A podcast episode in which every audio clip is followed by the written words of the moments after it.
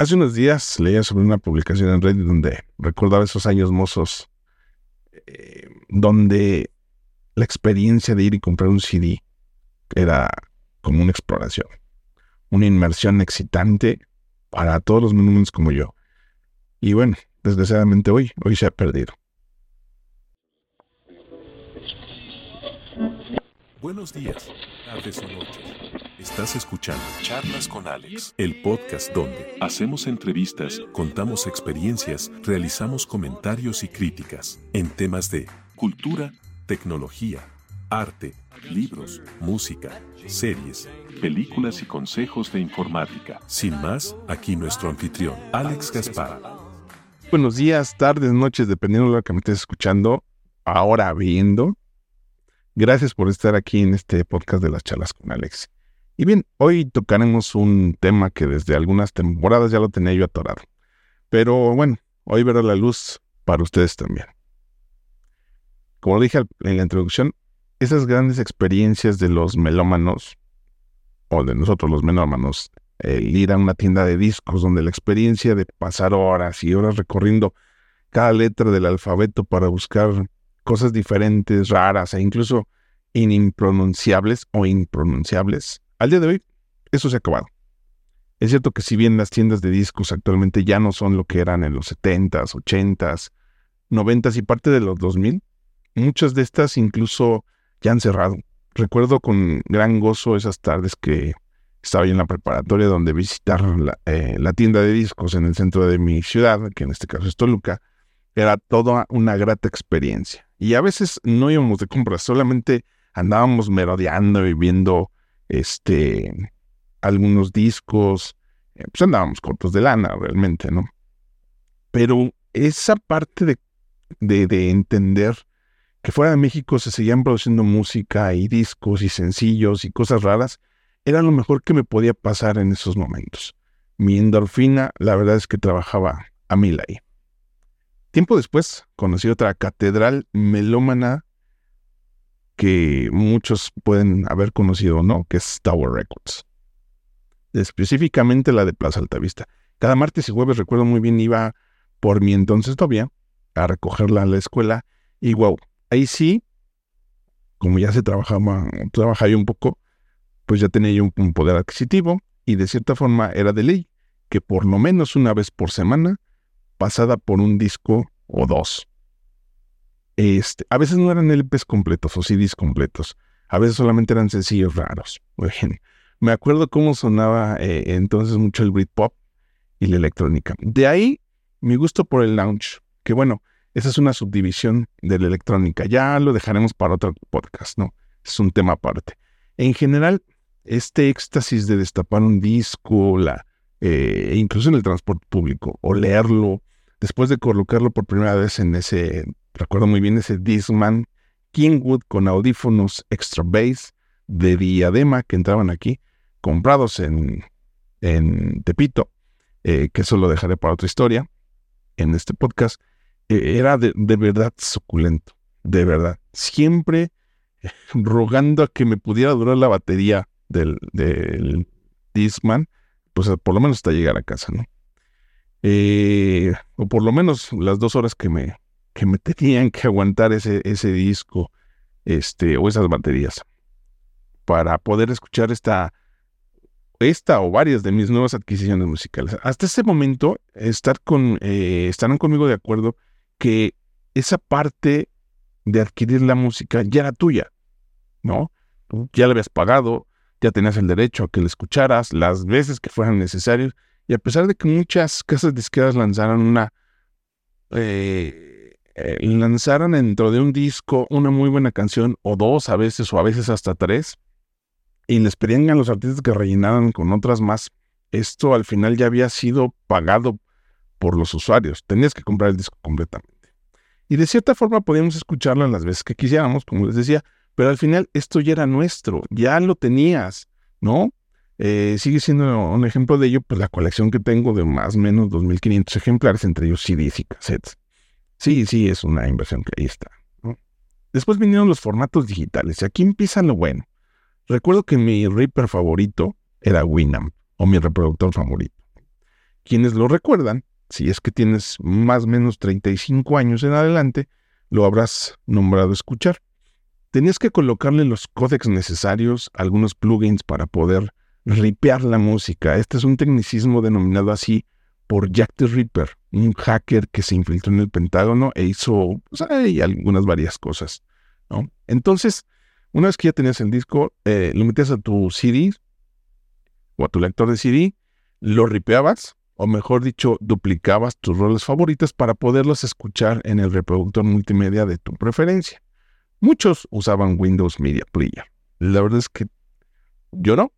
Para los más geeks, eh, fuimos más de Winamp, ¿no? Pero estas rolas no las podías transportar. Solamente las podías escuchar en tu, música, en tu computadora. Pues no había algún dispositivo que leyera discos quemados con tus Reapers de MP1, MP2 o, o, el MP3, ¿no? Es ahí cuando Sony hace su aparición y comienza con los Discmans que podían leer estos formatos. Entonces aquí se rompe toda esta parte de los 74 minutos que solamente tenías en tus CDs en formato normal de lectores. Porque le puedes meter hasta 500, 400, 500 canciones dependiendo del formato que tú tuvieras, que era MP1, MP2, MP3, ¿no?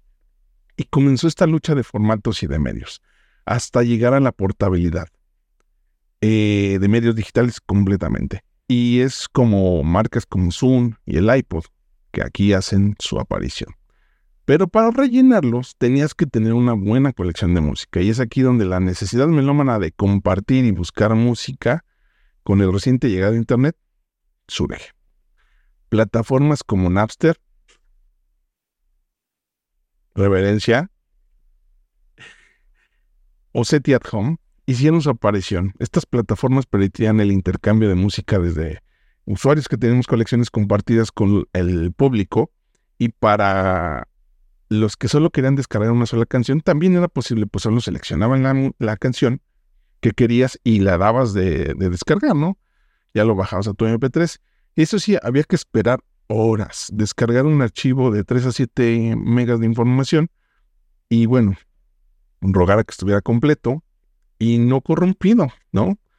Eh, recuerdo muy bien una canción de los White Stripes que no podía yo descargar y que cada vez que lo descargaba desde Napster siempre estaba roto o solamente tenía los tres primeros segundos y después era puro ruido. Y bueno, pues ahora sí, después de eso, a escucharla. Luego surgió esa parte donde las discográficas y la RIA y el culero de Lars Ulrich, baterista de Metallica, mentada de madre colectiva, encabezaron una revuelta por sus derechos, cerrando así al grandioso Napster. Cerrando sus servidores, pero bien dicen que al cerrar una puerta, pues desgraciadamente se abren más. Y fue como Genutella, Kazaa, Emul, Amul, Ares, BitTorrent y Donkey, Audio Galaxy y muchos más que se vinieron, se convirtieron en los principales promotores de la compartición o el share de colecciones pero ya no solo era música, sino también todo, todo, todo lo que te puedas imaginar. Todo esto pasaba por sus redes. Discos completos, colecciones musicales, colecciones de películas, eh, videos, libros, eh, passwords y bueno, pues todo lo que se infiltraba en las redes y se podía digitalizar pasaba por esas redes. Aquí aparecen las regulaciones y hay un momento en donde la música queda volando. No hay un lugar digital a donde ir. Todos están peleando, nadie quiere hacerse cargo, sigue creciendo el share it, el peer-to-peer. Este, muchos empezamos a usar Rapid Share, que era una plataforma para compartir y descargar información desde una página web.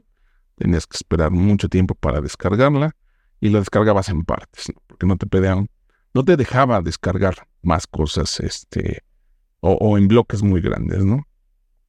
Surge también Megashare, que es este, esta empresa que también comparte ahora con membresías muchas cosas. Y bueno, hasta que llega iTunes y una propuesta innovadora, tener todo en un solo lugar. Al igual que Spotify, que por cierto, hay una serie en Netflix que explica esta parte, se llama Play, eh, y explica este fenómeno musical, o mejor dicho, de la música, y la revolución que causó de manera mundial. Esto yo creo que sí requiere un podcast para este. Bueno, y es cuando la música recobra un orden, pues Apple comienza a vendernos las canciones que quisiéramos del disco nuevo a un dólar. ¿Sí? Es decir, no tenías que comprar todo el disco, solo la rola que te gustaba. Y un buen formato de manera, eh, era un buen formato y de manera rápida. Y ya con esto era tuya, ¿no? Como en los viejos tiempos, pero no podrías transportarla si no tenías un dispositivo, un dispositivo para ello. Es donde adquiero yo mi primer iPod. Sin pantalla, sin nada, solo los controles táctiles, el play, el pause y volumen arriba, volumen abajo. Ah, y el power. Y un puerto extraño que se conectaba a mi computadora para que se transfiriera mi música por USB previamente ya había comprado o bien ripeado en su formato compatible, porque había formatos y esto no se, no se estandarizó hasta tiempo después. a la par también me otras marcas que quisieron hacer su competencia, entre ellas son de Microsoft. Algunos teléfonos ya comenzaban a tener música también. Las agendas como las Palm, ¿no? Las viejas Palm donde ponías tu, tu música y el reproductor y traía un puerto este 3.5 para que lo pudieras eh, escuchar y conectar a tus audífonos o bien al coche por medio de un cassette con su puerto. Así que las este que estas partes ya estuvieran compitiendo eh, en el mercado. Ya la música vislumbraba y sabíamos más o menos para dónde iba a ir esta parte de los equipos móviles, ¿no? Que es lo que tenemos ahora. Y bueno, llegamos a lo que ahora conocemos, donde la música ya es meramente digital llámese como se llame, es difícil encontrar un reproductor de CDs o una casetera, ¿no? Ya que decir de un reproductor de vinilos. Bueno, de esto sí ya hay más. Ya, ya encuentro en algunas tiendas de discos o en algunos eh, centros comerciales todavía se encuentran ya estos este, reproductores de vinilos que ahora es algo vintage, ¿no? Y bueno, ¿qué decir de los Laserdiscs o Laserdisc? Si no es que tienes uno y conservaste uno viejito y que aún puede funcionar, bueno, pues solamente eh, podrás ver tus, tus Laserdiscs, porque ya no los encuentras, ¿no? Dirán que ya los aburrí con toda esta historia, pero hay un punto al que quiero llegar, y es este. Al día de hoy, toda, toda, toda tu música ya no te pertenece. Antes pagabas por un derecho de uso personal, pero aparte tenías el medio magnético, llámese cassette o LP, o el medio digital, un CD, que es un digital óptico, que te pertenecía, que era tuyo, leer el booklet, ver el arte del booklet, disfrutar una apertura del celofán de tu disco recién comprado, era toda una experiencia. Era lo que, en su momento, lo que los melómanos más deseábamos. Todo esto se acabó. Todo se acabó cuando un ejemplo eh, se los voy a poner muy, muy, muy claro al día de hoy. Eh, si Spotify incrementa sus precios como lo ha venido haciendo, y te quieres cambiar a alguna otra plataforma de música como Apple Music o Deer o la que me nombren, y pierdes toda tu colección musical. Sí. Toda tu playlist, tu setlist, tus álbumes guardados, todo, todo, todo, todo se va, se pierde, con la sola omisión del pago de tu mensualidad. La industria nos ha vuelto a estudiar muchísimo. Ha visto que dependemos de la música, que no somos nada sin ella y que ahora toma el control como si fuese una píldora de adicción. Nos traen y nos llevan a donde ellos quieren. Me incluyo, pues yo soy usuario de Apple Music desde hace muchos años. Es más, toda mi familia la usa por cualquier, por sobre cualquier otra plataforma. Y el día que se me olvida pagar, no, no, no. Todos ellos sufren igual que yo. Pues esa sensación de posesión, de tener algo, nos invade. Y sentimos que sin nuestra música no somos nadie. No trabajamos igual. Pero recordemos que la música, desgraciadamente la música, ya no es eso. Yo soy Alex Gaspar les recuerdo que lo que mata no es la bala, sino el agujero que provoca. Muchas, muchas gracias por llegar hasta este final de este podcast. Buenos días, tardes o noches. Chau, chau.